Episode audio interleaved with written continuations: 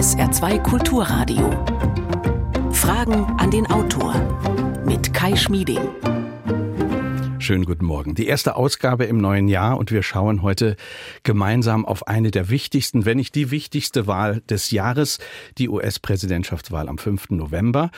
Und schon jetzt schreiben einige Kollegen, das sei eine der außergewöhnlichsten in der Landesgeschichte. Da ist Joe Biden auf der einen Seite, der bislang älteste Kandidat, der als einer der unbeliebtesten Präsidenten überhaupt in die Wiederwahl einzieht, unterboten nur von Jimmy Carter. Weniger als 40 Prozent der Amerikaner sind mit der Amtsführung des 81-Jährigen zufrieden. Und dann ist da auf der anderen Seite ein alter Bekannter, Donald Trump, der erste Kandidat überhaupt, dem Verschwörung gegen die Vereinigten Staaten vorgeworfen wird. Was erzählt diese Konstellation über das Land? Wie sind die Stimmungen und Erwartungen der US-Wähler zu Beginn der Vorwahlen? Gibt es einen Kulturkampf um das wahre Amerika? Und was hat das alles mit uns zu tun? Darüber sprechen wir heute Morgen mit Arthur Landwehr, USA-Experte und langjähriger ARD-Washington-Korrespondent. Herzlich willkommen hier in Saarbrücken, Herr Landwehr. Hallo. Ja, hallo und danke, dass ich hier sein darf. Die zerrissenen Staaten von Amerika ist der Titel des Buches von Arthur Landwehr, das kommende Woche erscheint. Untertitel Alte Mythen und neue Werte. Ein Land kämpft um seine Identität. Liebe Hörer, machen Sie mit. Stellen Sie Ihre Fragen unter Telefon und WhatsApp 0681 65 100 oder per E-Mail Fragen an den Autor mit Bindestrichen dazwischen at sr.de. Unter allen, die sich beteiligen, verlosen wir drei Exemplare des Buches. Herr Landwehr, noch nie war die amerikanische Gesellschaft so zerrissen wie jetzt. Das ist ein Satz, der vermutlich auch in dieser Sendung schon sehr oft gefallen ist. Ähm, die zerrissenen Staaten von Amerika ist der Buchtitel. Aber muss man nicht umgekehrt die Frage stellen, das tun Sie auch im Buch äh, indirekt, hat es denn jemals ein geeintes, äh, gleichen Werten und Zielen verpflichtetes Volk gegeben in der Geschichte äh, in Amerika oder ist das auch ein Mythos? Auch das ist einer der Mythen. Es, es gab mal eine wunderbare ARD-Sendung, eine ganze Nacht, da hat man alle Korrespondentenberichte über vergangene Wahlen hintereinander gesendet. Und Sie glauben es nicht, aber jede einzelne begann damit äh, zu sagen, die Vereinigten Staaten sind so zerrissen wie nie zuvor. Also äh, das ist ein Mythos und natürlich war dieses Land nie wirklich vereint. Nicht einmal bei der Frage, ob man sich von England lossagen will 1776. Auch da gab es eine Fraktion, die wollte das nicht und eine andere wollte das. Der Bürgerkrieg hat das Land beinahe völlig zerrissen. Aber es gab eben auch immer wieder Phasen, in denen man so etwas wie eine gemeinsame Werte oder eine gewährte Gemeinschaft Amerika gesucht hat und auch gefunden hat. Es gab immer so wirklich tolle Zeiten des Fortschritts und dann gab es wieder Zeiten des Auseinanderdriftens. Und was ist dann die Qualität der aktuellen Zerrissenheit, die Sie beobachten? Wo verlaufen die Risse? Da sind die Risse, das ist jetzt wirklich etwas Neues. Wir haben auf der einen Seite die, die alten Risse schwarz-weiß, wir haben äh, Mann, Frau, das, das Thema sexuelle Orientierung, wie geht man mit Transgender um, das sind so wichtige Themen geworden. Aber der eigentliche Riss ist zwischen Stadt und Land. Da ist äh, die urbane Kultur sehr divers in, entlang der Küsten, in den, in den großen Metropolen und auf der anderen Seite das Kernland, äh, die, die, die Staaten, die man auch Flyover States nennt, also da, wo nie einer hinkommt.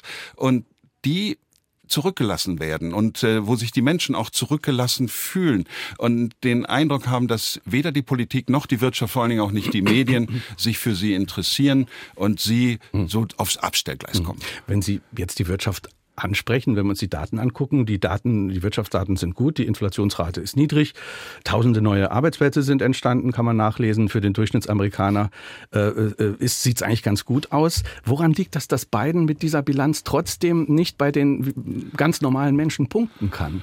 Na, die, diese Zahlen sind das eine und die gefühlte Wirklichkeit ist natürlich auch mal was anderes.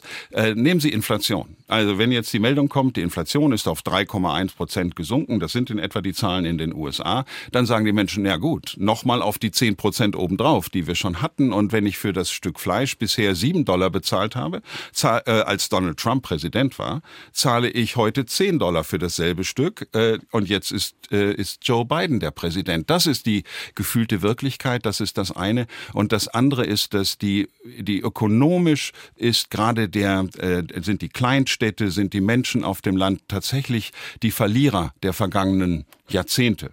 Äh, mit der Globalisierung bedeutete immer, dass die gut bezahlten Jobs für diejenigen, die keinen Hochschulabschluss haben, die in der Produktion gearbeitet haben als Handwerker und ähnliches, die Jobs sind weg.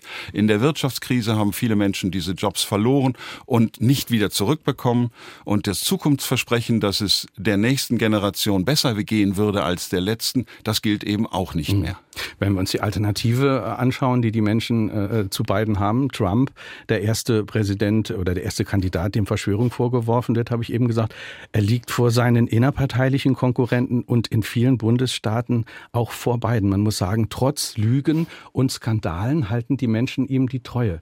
Woran liegt das? Kann er sich diese Stimmung immer noch nutzbar machen, die offenbar da ist? Ja, im Augenblick noch. Also es gibt erste Umfragen, die zeigen, dass das so ein bisschen abbröckelt, aber im Wesentlichen äh, bisher war es so, dass sich die Wagenburg schließt. In dem Moment, in dem er angegriffen wird, stehen seine Anhänger noch stärker hinter ihm und das sind eben Menschen, die ihm vertrauen. Es ist etwa etwas mehr als die Hälfte der Republikaner stehen fest hinter ihm und wenn ich mit ich habe ja mit vielen von denen gesprochen, ich war immer wieder mal bei Donald Trump Veranstaltungen und dann sagen die Menschen, er ist der einzige Politiker, der uns nicht belogen hat. Das mag ja überraschend klingen bei jemandem, da hat die mhm. Washington Post hat 30.000 Lügen gezählt für die vier Jahre Amtszeit. Aber die Leute sagen, das ist derjenige, der hat gesagt, ich baue die Mauer und dann hat er die Mauer gebaut. Ich gehe gegen China vor und dann ist er gegen China vorgegangen. Ich, ich sorge dafür, dass die Europäer nicht mehr Dumpingpreise für ihre Autos hier in Amerika haben und dann hat er das gemacht. Mhm. Und, und da vertrauen sie ihm. Hm, wobei das Interessante äh, bei den Trump-Anhängern für mich immer wieder ist, dass auch viele Menschen, denen es nicht so gut geht, dass die den wählen teilweise gegen ihre eigenen ökonomischen Interessen. Absolut. Und da kommt etwas anderes in den Vordergrund. Äh, ich habe hab auch Freunde, die in Amerika, die Donald Trump wählen und die sagen, das ist der Mann, der uns unsere Ehre zurückgegeben hat. Wir sind plötzlich als Menschen auf dem Land die Hillbillies, die Hinterwäldler. Mhm. Die äh, Leute in den Städten werfen uns vor, wir seien Rassisten. Sind wir nicht, sagen die. Und wir sind eigentlich die wahren Amerikaner. Wir sind diejenigen, die mit harter Arbeit dieses Land aufgebaut haben. Und Donald Trump ist der Einzige, der uns schützt mhm. vor diesen Leuten aus den großen Städten. Und dafür sind sie ihm wahnsinnig dankbar. Wie ist Ihr Fazit, Ihr vorläufiges? Haben die Demokraten kein Interesse mehr an der überwiegend weißen Mittelschicht und an der ehemaligen äh, Kernwählerschaft, den Arbeitern, die eben Angst vor dem Abstieg haben? Ist, ist das Interesse da nicht mehr vorhanden? Glaubt man, man kann mit diesen anderen Themen, Diversität haben Sie angesprochen, und äh, Umweltschutz, kann man da mehr punkten? Oder was ist der Beweggrund? Das, äh, der Beweggrund ist, ist ja im Grunde ähnlich wie hier auch. Wir erleben ja auch ähnliche Entwicklungen bei uns, dass, in, dass die etablierten Parteien sich um sehr viel stärker um Thema, Themen wie Identität, Diversität und ähnliches kümmern, als um die, ein, die Sorgen der einfachen Arbeiter. Und so ist es auch in den USA. Die Auseinandersetzung findet eben auch in den Städten statt. Äh, wer aus von den Politikern weiß denn wirklich, was auf dem Land passiert. Wer ist denn dort? Wer kennt denn die Fakten des, des Lebens? Wer weiß denn, äh, wie das ist, wenn auf der Main Street ein Geschäft nach dem anderen zumacht, wenn, wenn plötzlich keine Bank mehr da ist, wenn die Schulen äh, verschwinden? All diese Dinge werden ja nicht wahrgenommen, wenn man in seinem eigenen Umkreis hm. ist. Das heißt, nach Ihren eigenen Beobachtungen sind ja durchs Land gereist, Sie kennen die Menschen auf dem Land. Es gibt auch sowas wie Verständnis bei Ihnen für die Menschen, die Trump wählen? Absolut. Also ich habe mir immer diese Frage gestellt. Nicht, dass, dass ich das teile. Das ist was völlig anderes. Aber ich habe immer gesagt, als Journalist geht mich das auch gar nichts an. Mir, als Journalist ist mir es völlig egal, wen die Amerikaner wählen. Ich beobachte, aber ich habe mich immer für eine Frage interessiert, nämlich warum? Da sind 76 Millionen Menschen in den USA, die haben Donald Trump gewählt. Und dafür gibt es einen Grund. Wenn ich jetzt hingehe und sage, was kann ich als Journalist tun, damit er nicht größer wird, mhm. das ist nicht meine Aufgabe. Mhm. Sondern ich muss verstehen, warum die Menschen das tun. Und dann bin ich ins Land und bin unterwegs gewesen. Und wissen Sie, in der Straße, in der ich gewohnt habe, in Washington, da gibt es keinen einzigen Republikaner. Da sind alle einer Meinung. Mhm. Aber das ist nicht Amerika. Arthur Landwehr ist heute Morgen unser Gast. Sein Buch trägt den Titel Die zerrissenen Staaten von Amerika. Alte Mythen und neue Werte. Ein Land kämpft um seine Identität. 0681 65 100 ist unsere Nummer. Wir hören eine erste Frage.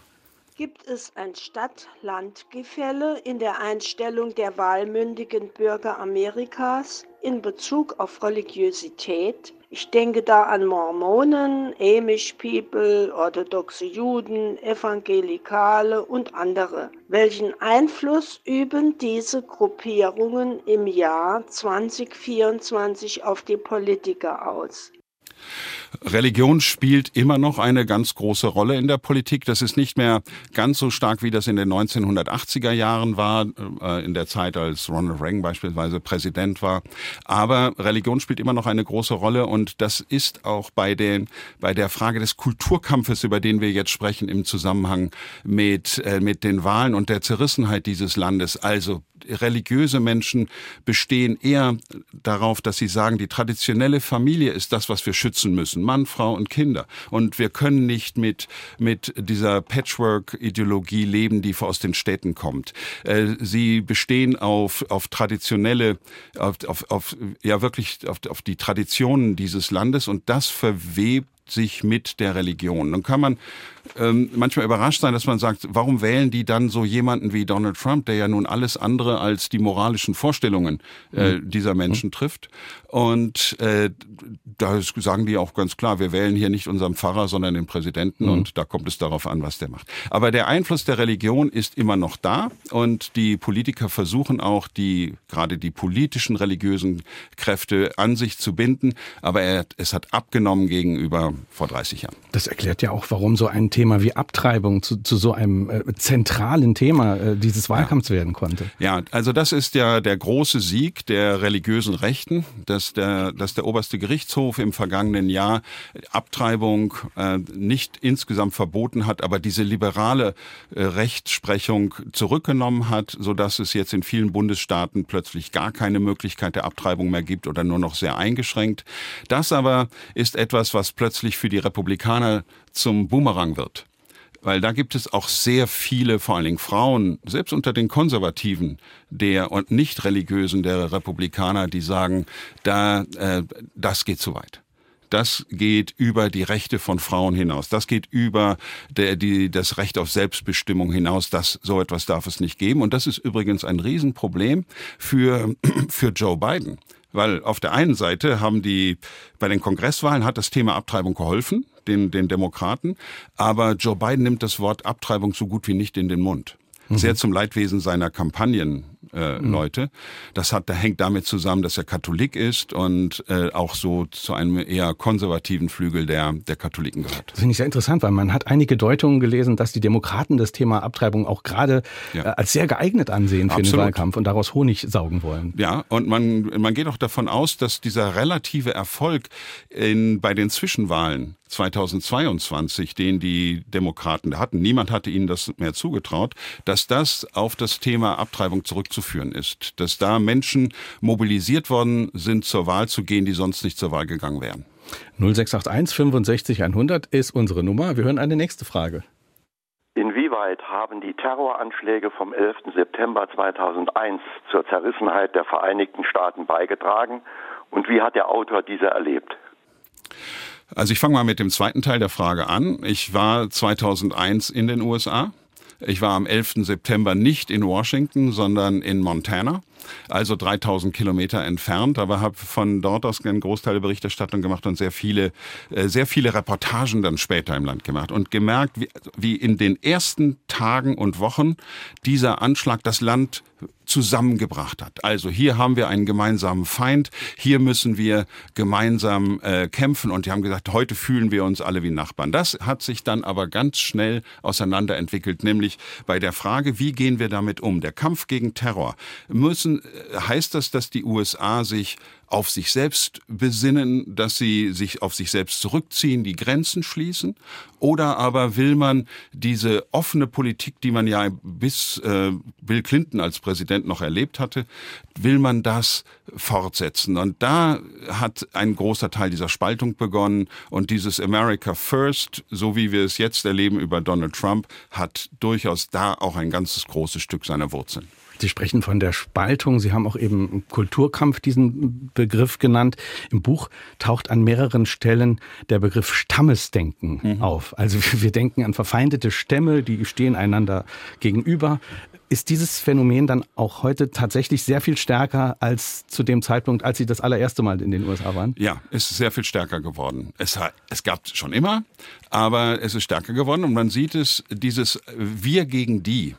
Das ist ja Kennzeichen von Stammesdenken. Und das merkt man dann daran, wenn Menschen eine klare Meinung zu einem Problem oder einem Thema haben, das sie eigentlich persönlich gar nicht interessiert. Weil das zum Set der, weil der anderen Set Seite gehört. Weil, Ja, weil ja. da kann man, da kann man einfach Haken dran machen. Mhm. Wo stehe ich auf welcher Seite? Bei Waffen, bei Transgender, bei all diesen. Auch wenn mich das gerade persönlich gar nicht betrifft. Ja, ja beisp- nehmen Sie mal beispielsweise Erlass von, äh, von Studienschulden. Betrifft ganz viele Menschen nicht. Hat man aber eine klare Meinung, wenn man bei den Demokraten oder bei den Republikanern ist. Aber das eigentliche Kennzeichen ist, dass man politisch nicht mehr streitet über die Dinge, die man haben möchte. Also will ich eine neue Brücke, möchte ich bessere Straßen, will ich eine Eisenbahn. Darüber kann man ja diskutieren. Es wird dann zum Stammesdenken, wenn man über die Dinge diskutiert oder nicht mehr diskutiert, bei denen es um das Sein geht. Also, welche Rolle hat der Staat? Was bedeutet Freiheit für mich? Was, äh, wie geht, wie halte ich es mit der Religion? Wie halte ich es mit Abtreibung? Ist der Besitz von Waffen ein Grundrecht? Und äh, darf der Staat mir das nehmen? All diese Dinge, darüber kann man nicht diskutieren, weil es da um Sein geht, nicht um Haben. Und es gehört zu diesem Stammesdenken auch dazu, dass äh, gewisse Themen auch moralisch stark aufgeladen werden. Von beiden Seiten, muss man ja sagen. Natürlich. Also wenn man zum Beispiel an, an die Umweltdebatte denkt, in den USA, bei uns noch viel stärker, dann erfährt die ja auch eine moralische Aufladung, eine ganz starke. Und das macht es ja gerade so schwer. Diese moralische Aufladung macht es so schwer, sich irgendwann nochmal zu ändern. Wenn man, wenn es nicht um die Frage geht, nehmen wir den Umweltschutz, nehmen wir Klimaschutz, um die Frage, was ist die beste Politik, was ist das Beste für uns Menschen, was ist das Beste für, äh, für unsere Gesellschaft und die Erde, darüber kann man diskutieren. Aber wenn, wenn das moralisch aufgeladen wird und es dann heißt, du bist böse, weil du diese Politik willst, weil du Öl nicht mehr bohren willst, bist du böse. Oder weil du so viel Öl, aus der Erde holen willst, bist du böse. Darüber, dann kann man nicht mehr diskutieren. Und wenn man, darüber gibt es übrigens ganz gut, ganz, ganz interessante Untersuchungen, wie benennen Republikaner Demokraten und umgekehrt. Ähm, Demokraten werden von den Republikanern als faul äh, bezeichnet ne? und, und böse. Und also mit so mit Begriffen, die, die über die man dann am Ende nicht mehr diskutieren kann. Die einen nennen den anderen dumm und die anderen nennen den anderen faul. Und da ist schon Schluss mit Dialog. 0681 65 100. Der Dialog mit unseren Hörern geht weiter. Wir hören eine nächste Frage. Der vorherige General der US Army und damalige Präsident Eisenhower hat 1953 in einer Fernsehansprache vor dem militärisch-industriellen Komplex gewarnt. Seitdem haben die Amerikaner sehr viele Kriege geführt, vielleicht sind sie sogar die kriegerischste Nation auf der Erde geworden.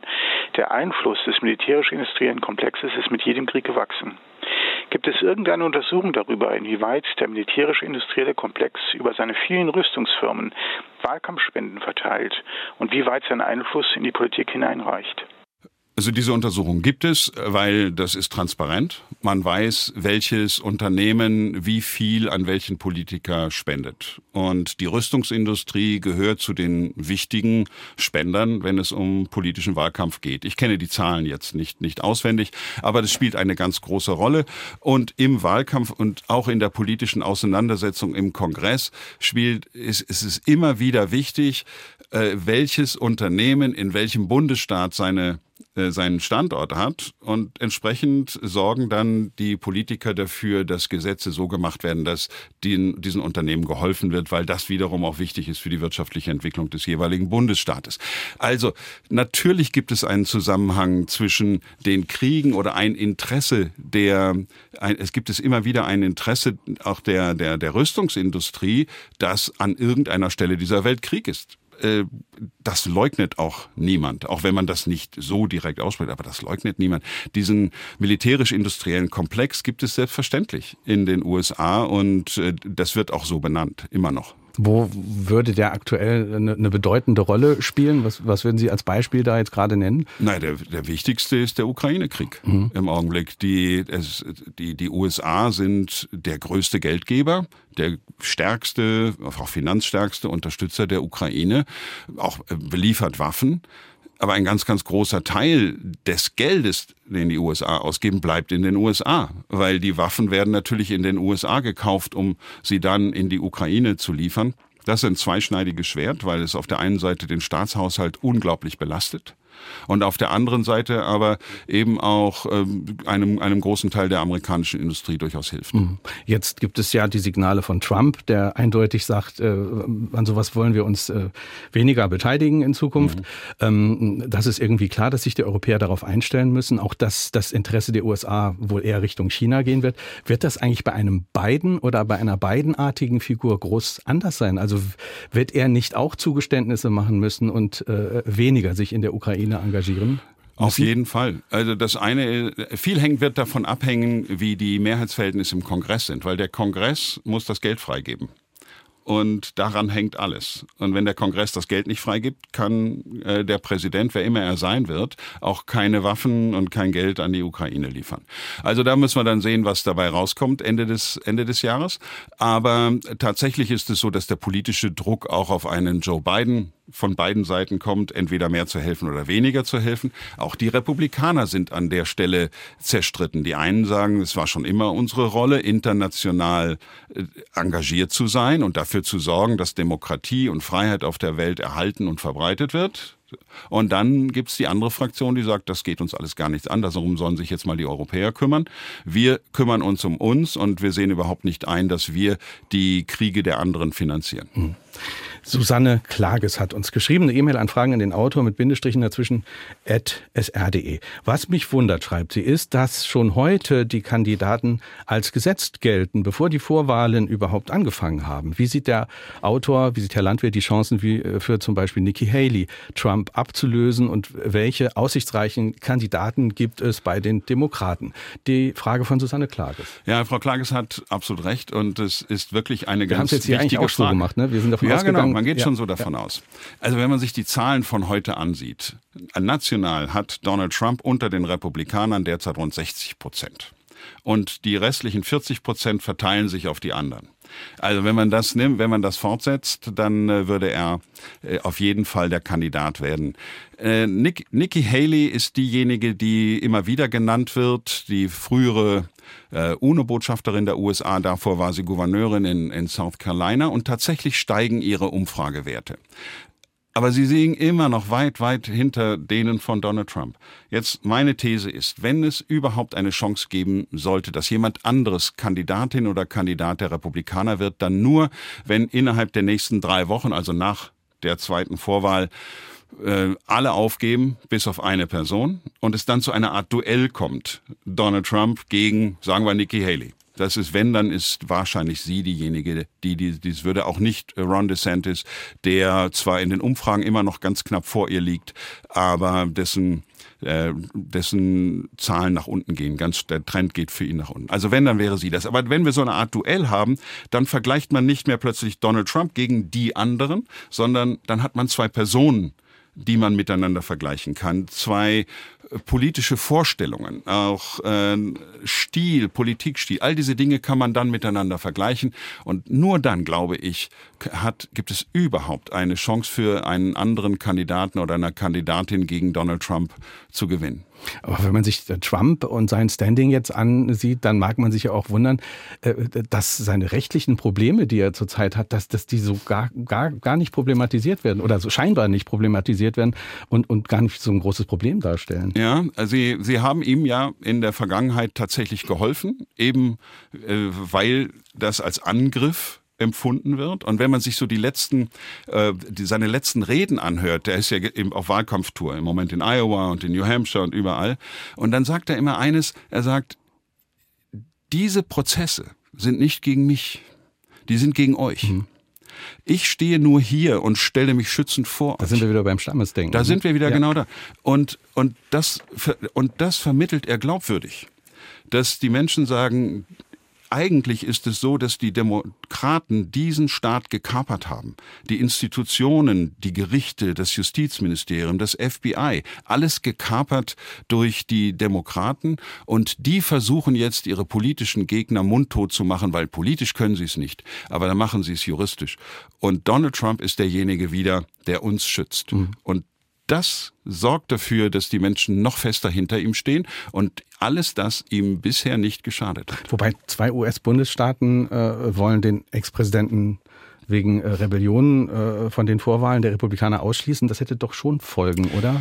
Ja, auf der einen Seite, natürlich hätte das Folgen. Und das wäre, und der, der oberste Gerichtshof wird jetzt darüber entscheiden. Am 8. Februar wird er die Argumente hören und dann gibt es da relativ schnell eine, äh, eine Entscheidung, ob das auch so geht.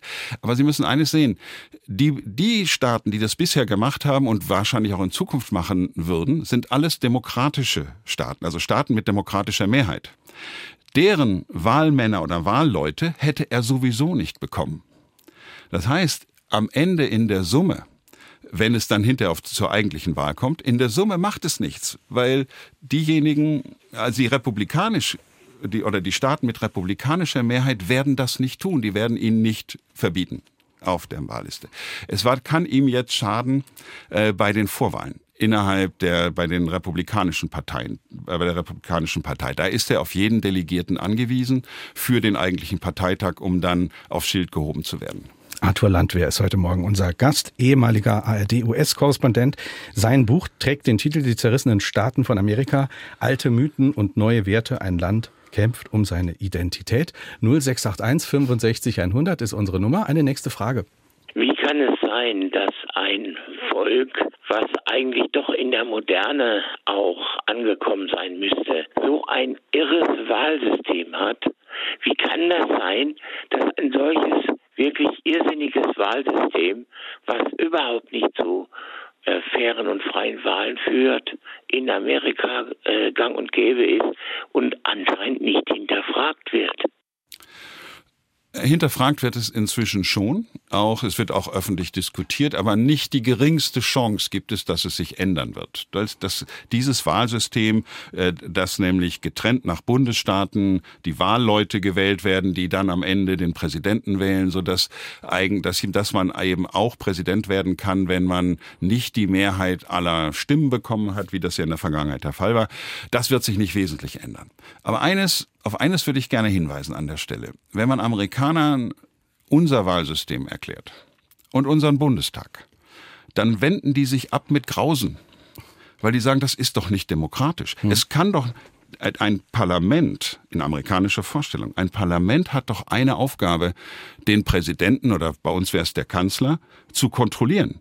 Das müssen doch Gegner sein und dass ein Parlament mit seiner Mehrheit den Kanzler wählt und der Kanzler im Grunde mit Hilfe des Kabinetts jeden Gesetzentwurf bringen kann und sich darauf verlassen kann, dass seine Leute das auch dann, äh, dann absegnen, das ist zutiefst undemokratisch in mhm. amerikanischem Denken, sondern äh, Checks und Balances, also das, der, im, im Grunde die verschiedenen äh, Elemente der Demokratie, die sich gegenseitig in Schach halten, äh, das Parlament und der Präsident, das sind Gegner und nicht automatische Verbündete. Und deshalb ist es so den Amerikanern so wichtig, dass man nicht nur dieses Wahlsystem hat, aber diese Form der parlamentarischen Demokratie und unsere ist denen zutiefst ein Graus. Checks and Balances äh, erwähnen Sie. Jetzt haben wir alle in der Schule gelernt, dass das ein, ein, ein sich gegenseitiges Kontrollieren ist, dass ja. es zu keinem Ungleichgewicht kommt. Jetzt ist aber eine Beobachtung aus Ihrem Buch nun gerade, dass das sich auch sehr verschärft. Also gibt es auch ein Stammesdenken bei den einzelnen Institutionen, die sich nur noch blockieren ja. und, und, und sehr weit über das hinausgehen, was sie eigentlich tun sollten. Das ist das große Problem. Dass äh, der Mythos geht, der war auch nicht immer wahr, aber der Mythos geht, dass früher bei den Wahlen gekämpft wurde bis aufs Blut und wenn dann der 21. Januar kam und der Präsident im Amt und der, äh, der, das Parlament wieder arbeitete, der Kongress wieder arbeitete, dass man dann hier konstruktiv zusammengearbeitet hat und auch mal über die Grenzen hinweg irgendwie die Dinge vorangebracht hat. Das war sicherlich besser, aber es war auch früher nicht ideal. Aber tatsächlich hat es, äh, sind inzwischen die Fronten so verhärtet, dass es mehr darum geht, den anderen zu blockieren, als äh, zu einem, einer Lösung zu kommen. Und das ist etwas, was ganz dramatisch zur Politikverdrossenheit der Amerikaner beiträgt. Mhm. Wenn wir über das Wahlsystem reden, müssen wir möglicherweise auch über den äh, Zuschnitt von manchen Wahlkreisen äh, sprechen, der indirekt ja auch etwas mit dem Thema Rassismus zu tun hat. Beispiel Mississippi, äh, traditionell republikanisch, äh, trotz hohen Anteils äh, äh von, von Afroamerikanern. Inwie inwiefern sind die denn, dass man das den Leuten nochmal erklärt, aufgrund des Zuschnitts der Wahlkreise allein schon benachteiligt? Ja, da, da, es gibt ein System, das nennt sich Gerrymandering. Und danach wird immer dann, alle zehn Jahre, wenn der Zensus war, werden die Wahlkreise neu zugeschnitten. Und wer dann gerade die politische Mehrheit in einem Bundesstaat hat, hat das Recht, das so zu machen. Und dann äh, macht man es, zum Beispiel, Sie nennen das Beispiel Mississippi, da hat man es jetzt auch so gemacht, dass man die Wahlkreise so zuschneidet, dass alle Afroamerikaner praktisch in einem Wahlkreis sind, dann weiß man, der ist demokratisch aber hat sie dann rausgehalten aus all den anderen Wahlkreisen. Und dann haben die manchmal eine ganz irre Form. Also die sehen dann, das ist dann nicht irgendwie ein Kreis, sondern dann hat man einen kleinen Kreis hier und einen ganz dünnen Schlauch an, entlang einer Straße mhm. und dann nochmal einen Kreis. Aber ganz ehrlich, das machen nicht nur die Republikaner, machen die das Demokraten machen die Demokraten auch. ganz genauso. Und immer wieder kassieren Gerichte das dann. Also es ist, gehört mit zu den, ja, hin, zur, zur Form von Hinterzimmerpolitik, wie man eben manipulieren will und äh, ohne und, und, und dabei äh, sich einfach Vorteile verschafft. Aber das machen alle. 0681 65 100 ist die Nummer. Eine nächste Frage. Das oberste amerikanische Gericht wird voraussichtlich im Februar über die Zulassung Trumps zu den Vorwahlen entscheiden. Sollte es sich für die Zulassung entscheiden, werden meines Erachtens viele US-Bürger dieses Gericht in seiner jetzigen Zusammensetzung nicht mehr als unabhängige Instanz betrachten, sondern als verlängerten Arm der Republikanischen Partei. Sehen Sie das genauso? Das ist schon heute so. Und das ist auch, jetzt will ich nicht sagen gewollt, aber akzeptiert. Äh, die Tatsache, dass Präsidenten die Richter ernennen, und zwar auf Lebenszeit, hat schon immer eine ganz große Bedeutung äh, gehabt. Und jetzt haben wir eine Situation, dadurch, dass Donald Trump drei Richter benennen konnte, dass es eine unter den neuen Richtern eine 6 zu 3 Mehrheit der Konservativen gegenüber den eher Liberalen gibt. Und das hat Auswirkungen auf die Entscheidungen. Dieses Gericht ist, man darf das nicht vergleichen mit unserem Bundesverfassungsgericht. Es ist ein sehr viel politischeres Gericht als, äh, als, als, als unser Bundesverfassungsgericht. Und äh, da muss man davon aus ausgehen, dass da auch politische Entscheidungen getroffen werden, aber manchmal eben auch ganz überraschend. Die Glaubwürdigkeit dieses Gerichts hat tatsächlich gelitten in den vergangenen Jahren. Äh, da gab es auch ein paar Skandale, da, da gab es Bestechungsskandale oder angebliche Bestechungsskandale, all diese Dinge. Aber äh, ich glaube nicht, dass sich irgendetwas grundsätzlich in der Haltung gegenüber dem Supreme Court ändert, wenn er jetzt äh, da entscheiden sollte, dass Donald Trump überall antreten darf. Ich glaube nicht, dass das sich nochmal wirklich verändern wird. Eine Frage von Klaus Spiegel aus St. Ingbert hat uns geschrieben an Fragen an den Autor mit Bindestrichen dazwischen at sr.de. Lieber Herr Landwehr, liebes äh, SR2-Team, als Barack Obama 2008 das Präsidentenamt eroberte, prophezeiten US-Politologen, von nun an würden nur noch Demokraten ins Weiße Haus einziehen. Die Bedeutung der weißen Amerikaner sinkt, dafür steigt die Bedeutung der Schwarzen, der anderen Minderheiten sowie der Frauen, allesamt treue Wählerschichten der Demokraten schreibt Klaus Spiegel. Seit der Wahl Donald Trumps wissen wir, dass es nicht so gekommen ist. Warum sind die Stammwähler der Demokraten, die weiße Arbeiterschaft der Partei abhanden gekommen? Haben wir eben schon mal angesprochen, aber können Sie noch mal vertiefen? Ja, können wir noch mal vertiefen. Da gibt es ja ganz viele Themen. Äh, das eine, die ökonomischen Fragen haben wir schon mal angesprochen. Der, der Verlust der, der, des Zukunftsversprechens, aber auch der, der ökonomische Abstieg gerade der weißen Arbeiterschicht. Aber jetzt kommen auch so Dinge hinzu, dass, äh, dass beispielsweise über umgekehrten Rassismus gesprochen wird. Äh, das ist so ein, ein Thema, dass man sagt, die Demokraten fördern Minderheiten, sorgen dafür durch Affirmative Action, das ist sowas ähnliches wie ein Quotensystem. Quotenregelung, ja. ja, Quotenregelung, äh, dass Afroamerikaner bessere Chancen haben. Das hat natürlich auch Folgen für diejenigen, die am anderen, auf der anderen Seite sind, die plötzlich die Zulassung zu einer Hochschule nicht bekommen, weil jemand anderes vorgezogen wurde. Das wurde übrigens jetzt gerade vom obersten Gerichtshof verboten. Eine Quotenregelung bei den, bei den Hochschulen. Wir haben äh, ähnliche Systeme bei der Krankenversicherung und ähnliches. Da äh, überall dort gibt es Förderung für Minderheiten und äh, das empfinden eben sehr viele Weiße als, äh, als etwas, was, was sie benachteiligt und sie sprechen eben, wie gesagt, jetzt von umgekehrten Rassismus und, und die sagen, ich bin doch auch nicht privilegiert. Es wird immer davon gesprochen, wir als weiße Männer, die hier arbeiten, mhm. seien privilegiert. Wo sind denn meine Privilegien? Ich mhm. habe keine. Ich mhm. bin, habe am Ende des Monats auch kein Geld. Und dann sagen sie, weißt du, wenn ich da mit denen rede, dann sagen die, weißt du, das Amerikanische an uns ist doch, dass wir für uns selber sorgen. Und das haben wir immer getan, egal ob es uns gut ging oder nicht. Wir haben nie nach dem Staat verlangt. Und jetzt kommen die Demokraten mit Joe Biden und sagen, du arbeitest, du hast Geld, ich nehme dir dein Geld und gebe es den Nichtarbeitenden. Und das erbost sie, weil sie sagen, das ist unamerikanisch, das gehört nicht zu unserer Kultur und das gilt es zu schützen. Und in Donald Trump haben sie dann jemanden, der sie genau an der Stelle unterstützt und der ihnen sagt, die anderen nennen sich nur die Eliten. Das mhm. sind selbsternannte mhm. Eliten. Ihr seid die wahren Amerikaner und ich werde alles dafür tun, dass dieses wahre Amerika erhalten bleibt. Und da kommt auch wieder das Thema Identität äh, und Stammesdenken rein, also Klar. Und, und auch Menschenwürde. Es macht ja auch was mit einem, wenn man gebrandmarkt meinetwegen wird als potenzieller weißer Rassist, der eben den, den Opferstatus nicht hat und auch deswegen möglicherweise das nicht das Recht hat, zu bestimmten Themen zu sprechen und dann auch noch White Trash genannt wird. Ja, und so erleben viele das. Und eben vor allen Dingen auf dem Land, in der Stadt äh, ist es häufig so, dass man sich damit arrangiert. Dann, dann, äh, dann begibt man sich in diverse Communities und hat dann auch einen gewissen Stolz, ein Teil dieser, dieser Communities zu sein. Die gibt es auf dem Land nicht und äh, spielt da auch gar keine Rolle. Und das geht bis in die, in die Popkultur hinein. Also die, die großen Country-Hits des vergangenen Jahres beispielsweise waren alles Lieder, in denen sich Menschen auf dem Land darüber beklagen, dass sie von denen in der Stadt nicht mehr wahrgenommen werden, dass sie unterdrückt werden, dass andere mit ihrem Opferstatus sich Vorteile verschaffen und äh, dafür, dafür sorgen, dass sie zu denen gehören, die äh, naja, die das, die das Land in ihre Richtung verändern wollen. Welche Rolle spielt in, äh, die Black äh, Lives Matter Bewegung?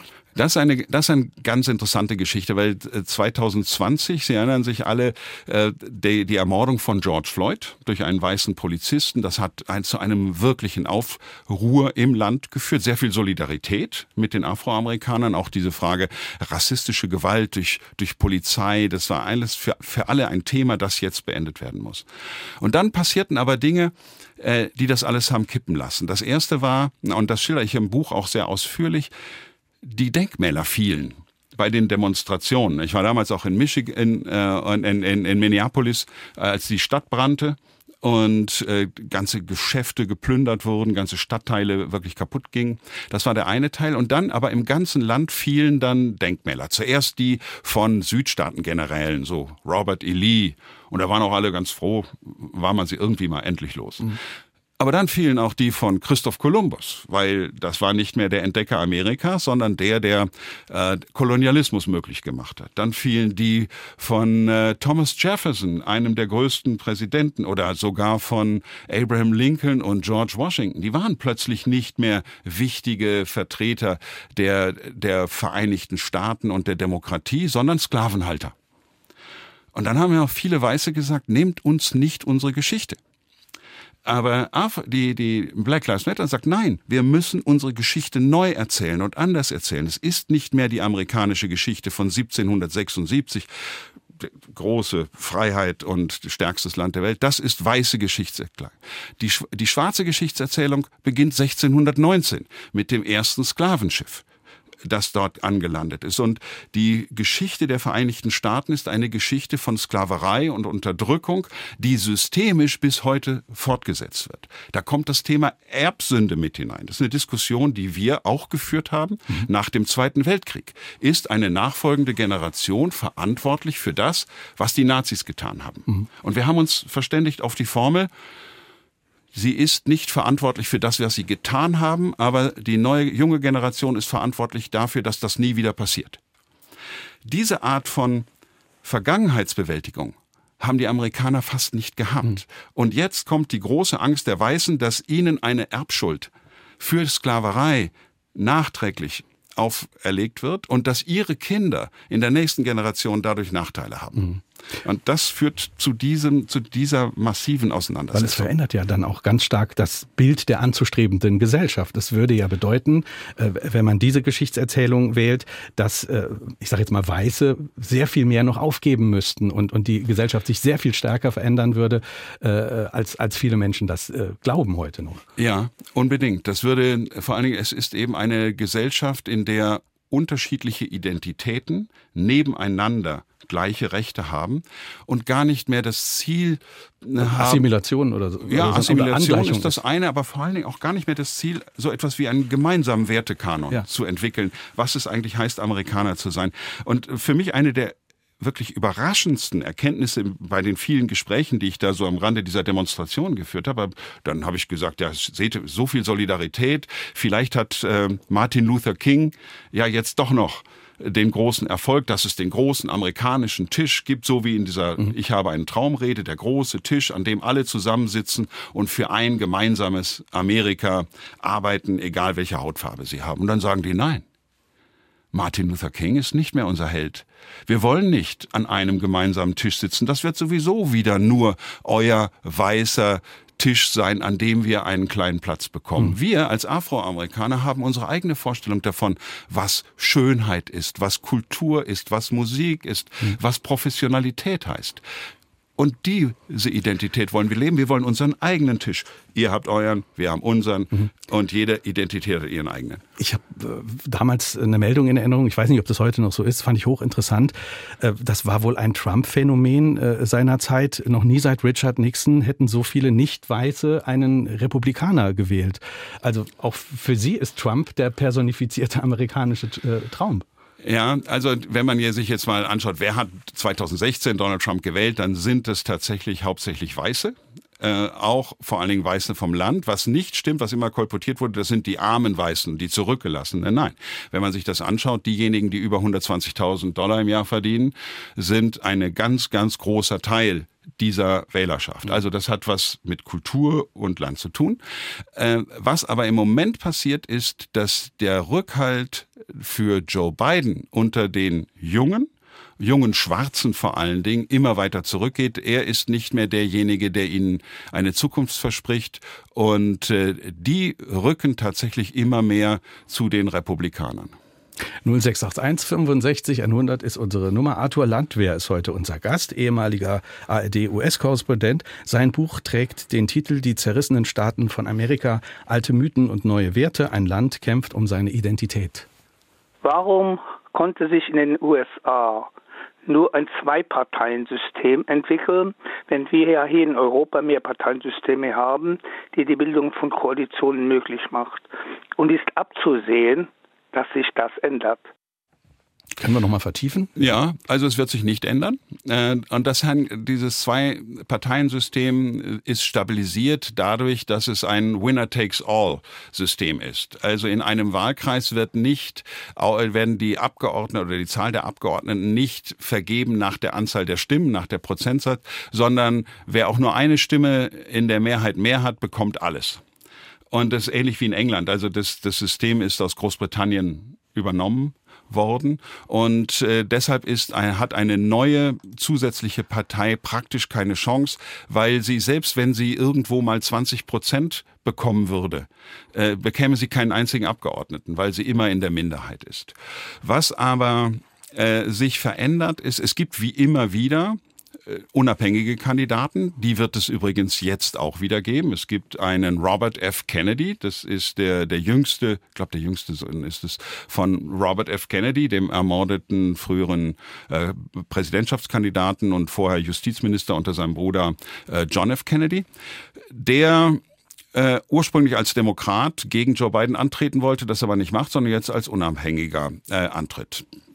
Ist ein komplizierter Typ, kommen wir mal drauf eingehen. Aber dem traut man fünf Prozent zu. Mhm. Und jetzt ist die Frage, wem nimmt er diese fünf Prozent? Und das ist am Ende das Zünglein an der Waage. Äh, die Älteren unter uns, zu denen ich gehöre, erinnern sich an die Wahl von 2000. Äh, damals hat Al Gore ganz, ganz knapp, da ging es um 500 Stimmen in Florida, gegen George W. Bush verloren. Und es gab einen unabhängigen, einen grünen unabhängigen äh, Kandidaten, Ralph Nader, der immer wieder antrat und der ungefähr drei Prozent der Stimmen hatte. Ohne Ralph Nader hätte damals der Präsident mit Vorsprung äh, Al Gore geheißen und nicht George W. Bush und die Geschichte wäre anders verlaufen. Wir haben eine weitere Frage per WhatsApp äh, 0681 65 100. Wie gefährlich können rechtsradikale, zu Teil militärisch sehr gut organisierte und bewaffnete Gruppen noch für die amerikanische Demokratie werden? Fragt Achim Bolander aus Nonnweiler. Eine ganz wichtige Frage, die Herr Bolander da stellt. Denn äh, es gibt diese Gruppen, und es gibt auch eine, eine große Bereitschaft, äh, hier zu kämpfen. Ich will, wissen Sie, ich war am 6. Januar 21 am, am Kapitol, als dort das Kapitol gestürmt wurde und habe mit ganz vielen gesprochen. Ich war nicht drin, aber da war. Und die Leute haben damals gesagt, wir machen hier heute das Richtige, wir verteidigen die Demokratie. Also die, die eingedrungen sind. Wir verteidigen hier die Demokratie. Drinnen findet ein Putsch statt. Die Republika die Demokraten wollen die Macht und den Staat kapern, um äh, hier eine demokratische Diktatur zu erringen.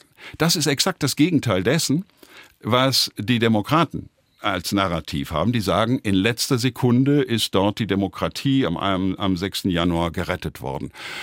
Aber das sind zwei, zwei Wahrheiten die jetzt in diesem Land existieren. Wer hat, wer ist der wahre Patriot? Wer hat damals äh, dafür gekämpft, die Demokratie zu retten? Und die Tatsache, dass schon jetzt mehr als 600 Menschen verurteilt worden sind dafür, dass sie äh, damals 21 ins äh, Kapitol eingedrungen sind, manche mit ein bisschen Geldstrafe und einer Ermahnung und manche mit mehrjährigen Freiheitsstrafen.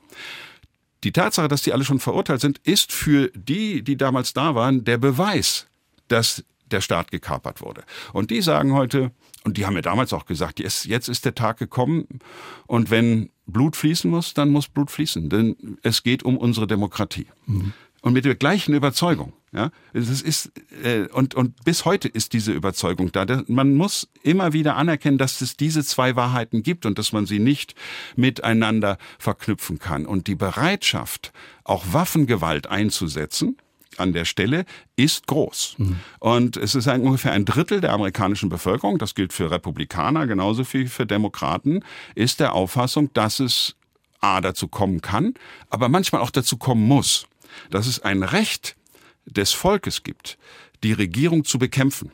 Das ist etwas, was ganz tief in der amerikanischen DNA verknüpft ist. Ist ja auch eine Erklärung äh, des Waffenrechts. Also ja. ich muss eine Waffe tragen, um mich im Zweifelsfall gegen eine falsche Regierung verteidigen zu können. Ja, die haben immer gesagt, die europäischen Regierungen haben Vertrauen ihren Bürgern nicht. Sie erlauben ihnen keine Waffen zu haben. Amerikanische Regierungen müssen ihren Bürgern vertrauen. Die müssen das Recht haben, Waffen zu tragen, auch mit der Möglichkeit, diese Regierung zu bekämpfen. Und wenn wir schon bei Waffen sind, eines der interessantesten, wie ich finde, auch Erkenntnisse war, dass die, die Gruppe, die am stärksten bewaffnet ist heute, sind evangelikale Christen mhm. in den USA. Und dann habe ich gesagt, Moment mal, na, wo ist, wo ist hier der christliche Pazifismus? Aber auch das hat etwas mit der amerikanischen Geschichte zu tun.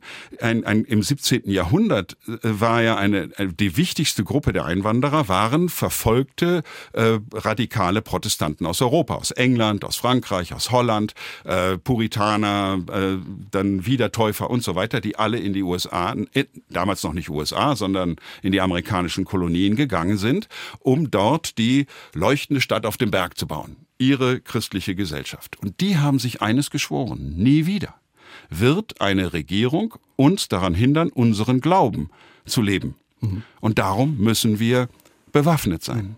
Also das gilt nicht für alle. Das ist sehr umstritten unter Christen diese Position, aber unter den, den äh, Radikalen äh, oder unter den Evangelikalen ist das eine sehr, sehr verbreitete Haltung. Und erklärt, warum eine Waffe zu besitzen auch ein Teil der Identität ist, äh, ja. über, über den wir uns teilweise ein bisschen lustig machen oder was wir nicht nachvollziehen können, aber das hat alles seine kulturellen Wurzeln. Würden Sie, wenn Sie von dem Sturm aufs Kapitol und von der Polarisierung, von, den, äh, von der Zerrissenheit sprechen, würden Sie sagen, das ist, ein, das ist etwas, was uns in, hier in Europa auch erwartet? Wir sind ja noch von solchen Verhältnissen Grenzen entfernt. Aber wenn wir in den letzten Tagen auch in unser Land gucken, äh, man hat das Gefühl, äh, auch, auch bei uns brodelt es irgendwie. Ja, es brodelt und wir sehen ja auch eine, eine ähnliche politische Spaltung. Also ein bisschen ist der Blick auf Amerika sowas wie der Blick in eine Kristallkugel für unsere eigene Zukunft. Nehmen wir die Tatsache, dass immer mehr Menschen heute sagen, sie würden, bei der, wenn morgen Wahl wäre, die AfD wählen. Das sind, und das weiß man ja aus den Untersuchungen, nicht alles äh, Rechtsradikale, sondern da sind ganz bürgerliche Menschen, arbeitende Menschen, äh, erstaunlich viele Gewerkschafter, die äh, und Sozialdemokraten, die heute sich zur AfD bekennen, weil sie sich durch ihre eigene äh, Polit in ihrer eigenen politischen Heimat nicht mehr wiederfinden, weil sie sich durch die Politik nicht mehr vertreten fühlen, sondern sie, sie sagen, und da hat man ja ähnliche Sätze, wie ich sie eben genannt habe, man nimmt es uns als Arbeitenden und gibt es denen, die nicht arbeiten. Mhm. Ja, das ist so einfach und so simpel äh, und sehr holzschnittartig, aber genauso wird es ja auch empfunden. Und wenn Politik nicht in der Lage ist, die Gefühle und das Empfinden und das Lebensgefühl von Menschen und die ihre und ihre wichtigen Themen aufzunehmen und sich damit äh, und, und damit zu befassen, dann verliert man diese Menschen. Und das ist den Demokraten passiert und das passiert und die Gefahr besteht bei uns durchaus auch, dass genau das Gleiche passiert und dass dadurch eine Radikalisierung äh, die Folge ist. Wir hören eine nächste Frage. Glauben Sie, dass Menschen, die in Unzufriedenheit leben, konträr wählen, ohne zu überlegen? Und inwieweit sind die Menschen in Amerika auf dem Land überhaupt politisch informiert? Ich fange mit dem zweiten Teil an. Die Menschen sind durchaus informiert. Die Frage ist immer, wo informiert man sich? Und wir haben in den USA eine viel stärker ähm, ideologisch ausgerichtete Informationslage. Also wenn ich Fox News, um mal ein Fernsehprogramm zu nennen, schaue, um dort meine Nachrichten zu haben, habe ich eine ganz andere Weltsicht, als wenn ich CNN als Nachrichtenquelle habe. Und äh, und so wird man immer in seiner eigenen Haltung bestätigt. Und eine das Ganze wird natürlich nochmal verstärkt durch soziale Medien, die ja allein durch ihren Algorithmus dafür sorgen, dass meine eigene Haltung immer wieder bestätigt wird. Also insofern teilt sich das, aber jeder Einzelne für sich äh, oder trennt sich, aber jeder Einzelne für sich würde in Anspruch nehmen, politisch gut informiert zu sein. Nur mag das dann halt sehr einseitig sein. Mhm. Das ist das, ist das eine. Und jetzt, was war der erste Teil der Frage? Das habe ich jetzt leider vergessen. Äh, die Frage war, ob ähm, habe ich jetzt leider auch vergessen. Die, äh, aber ich, ich glaube, wir hatten, es war eine Frage, die wir schon mal äh, beantwortet ja. hatten im, im Laufe der Sendung. Lassen Sie uns vielleicht in den letzten fünf Minuten äh, Hoffnung, äh, hoffnungsvoll nach vorne schauen. Äh, wir haben über die Zerrissenheit äh, gesprochen. Vielleicht sollten wir auch darüber sprechen, was, was die Zerrissenheit heilen kann. Äh, in Europa gibt es ja zum Beispiel nicht nur Melonis, es gibt auch Tusks äh, in der letzten Zeit. Äh, der konnte mit seinem deutlich proeuropäischen liberalen Kurs punkten. Äh, was macht uns Hoffnung in dieser Zeit in den USA wie auch bei uns, dass die Zerrissenheit Zerrissenheit irgendwie geheilt werden kann? Also Im Augenblick äh, gibt es keinen Trend, der das gerade aufheben würde. Aber wenn man sich die amerikanische Geschichte anschaut, dann gibt, gab es immer wieder Phasen, in denen äh, man plötzlich zusammengekommen ist. Eine, die ich mal als Beispiel nennen würde, war die Wahl von John F. Kennedy. Äh, das war so diese etwas, man kam aus dieser etwas bräsigen Adenauer, äh, nicht Adenauer, sondern Eisenhower Zeit. Und äh, die USA, in, in den USA hatte man das Gefühl, alles zu verlieren. Die Sowjetunion war schneller im Weltall und, und, und all dies. Und dann kommt so ein charismatischer junger Mann wie John F. Kennedy und plötzlich sehen in dem ganz viele Menschen die Zukunft. Und all die Konflikte, die da waren, es kamen dann wieder neue, ne, mit, mit Vietnam und so. Aber zunächst mal für einen Augenblick hatte man gemeinsame Ziele wieder.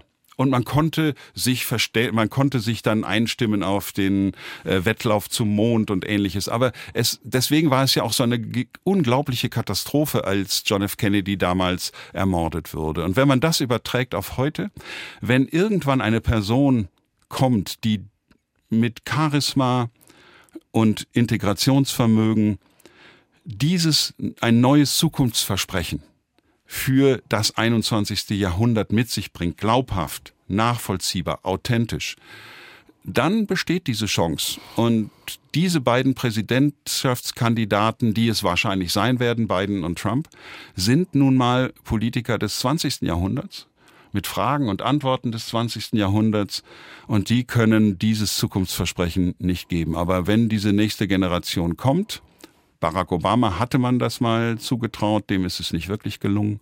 Aber wenn so jemand kommt, glaube ich, kann das alles wieder einen sehr guten Weg nehmen. In, in der Widmung in dem Buch äh, vorne heißt es, meinen verstorbenen Eltern, ihnen verdanke ich ein Leben, das einem amerikanischen Mythos entlehnt sein könnte, aus einfachen Verhältnissen den Weg in einen faszinierenden Beruf gehen zu können. Da ist er ja eigentlich der amerikanische Traum. Bei Ihnen, glaube ich, in der ostwestfälischen Variante. Ja, klar. Heißt das, äh, meine letzte Frage, ist der amerikanische Traum auch für Sie persönlich trotzdem noch eine Verheißung?